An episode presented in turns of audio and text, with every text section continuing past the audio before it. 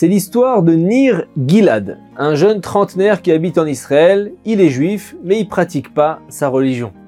Un jour, il écoute un enseignement de Torah sur l'importance de manger cachère pour tous les juifs, quel que soit leur niveau de pratique. Et dans la discussion, enfin plutôt le cours du Rav, il parle beaucoup du rôle central de la cacheroute pour la vitalité du judaïsme, des communautés juives, de l'âme, de la transmission des valeurs de la Torah ensuite. Et ça lui parle beaucoup, ça l'émeut, le Nir. Le jeune homme a conscience d'être juif, mais il n'est pas impliqué dans sa foi, il s'interroge sur l'existence de Dieu de temps en temps. Pourtant, la notion de destin du peuple juif est ancrée en lui, le destin. Et voilà qu'il décide peu après de se rapprocher d'une communauté et rapidement il franchit le cap il décide de revenir aux valeurs juives authentiques. Il part de loin. Il commence à prendre sur lui deux choses qui lui semblent importantes. La première, la cache-route, et la deuxième, le Shabbat. Sa femme, elle n'est pas pratiquante, elle refuse de faire Shabbat, mais elle suit son mari sur la cache-route et elle est prête à adapter son intérieur en conséquence. Nourriture cachère, évier cachérisé, vaisselle cachérisée. Et au bout de quelques semaines, Nir a déjà pris sur lui ses nouveaux réflexes, ses habitudes en matière de cache-route et toutes les interdictions liées au mélange entre le lait et la viande, etc. Un matin, son épouse l'interpelle. Elle lui dit Nir, j'ai besoin de vacances, propose-moi quelque chose, j'ai besoin de changer d'air, je t'en prie. Nir et sa femme ont tous les deux des métiers à responsabilité, ils travaillent énormément et ils s'octroient de temps en temps de belles vacances dans des destinations dépaysantes. Nir a envie de changer des voyages habituels et il s'intéresse aux croisières de luxe. Parmi les séjours proposés, il y a un qui retient particulièrement son attention parce que c'est une destination encore inconnue, c'est le Japon. Magnifique Japon avec des paysages magnifiques, etc. Et ils connaissent pas du tout. Le prix de la croisière colossal, Menhir prend sa décision, il veut faire plaisir à sa femme, ils partiront au Japon. Il veut faire la surprise, il réserve dans la journée et le soir même sa femme rentre du travail épuisée, mais il l'attend avec une belle surprise, il a commandé des sushis, et surprise chérie, bon appétit, devine où on va. Sa femme est agréablement surprise et devine rapidement les intentions de son mari, Japon. Elle saute de joie, elle le remercie. Nir lui en dit un peu plus sur les vacances, c'est une croisière de luxe.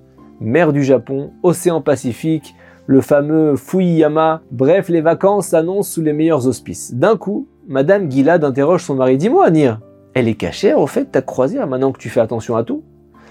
Et l'anir s'arrête brusquement, il a complètement oublié de vérifier ça.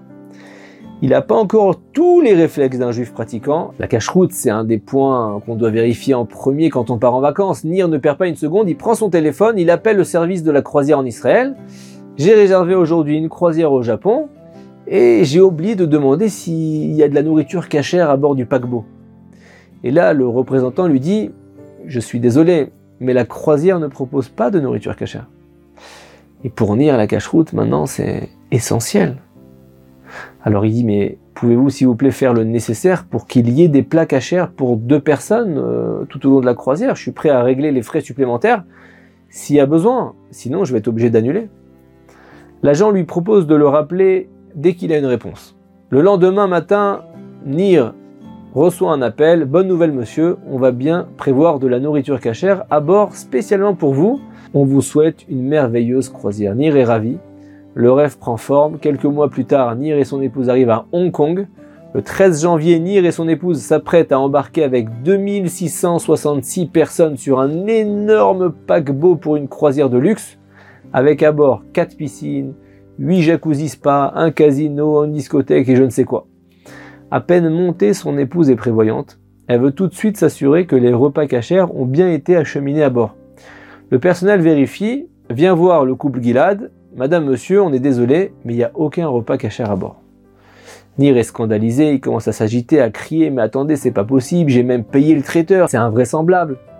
Et après une nouvelle vérification de fond en comble, l'équipe confirme qu'il n'y a pas de nourriture cachère. Nir est furieux, il appelle la représentation de la croisière en Israël, et après que l'agent ait émergé de son sommeil, il se confond en excuses et il dit je sais pas quoi vous dire, j'ai complètement oublié de passer la commande. Tant pis, vous mangerez du poisson. Cette solution poisson n'est évidemment pas viable selon les lois de cache-route, et après que Nir se soit mis dans tous ses états, sa femme lui propose une idée. Nir, regarde. Il y a quelques semaines, tu mangeais pas cachère du tout. Essaie de manger juste de la salade et du poisson, et rien d'autre. On a mis tellement de temps à venir ici, tu reprendras ta résolution après la croisière. Pourtant, elle le sait, pour Nir, c'est inacceptable. Il est hors de lui, il annule sa présence à bord. L'agent change de ton et le prévient. Monsieur, je suis obligé de vous prévenir que la non-présence de cache-route à bord n'est pas une condition de remboursement. Je vais vous le dire autrement, vous ne serez pas remboursé si vous décidez de quitter le paquebot maintenant. Nir hurle, mais maintenant sa décision est prise, tant pis, sa femme elle est bouleversée, il essaie de se calmer de la rassurer, t'inquiète pas chérie, on sera pas perdant, on va passer quelques jours à Hong Kong et, Macao. Bon, c'est difficile à avaler quand même, cette croisière luxueuse lui a coûté un argent fou, mais ça l'est encore plus pour son épouse qui comprend pas l'intransigeance de son mari.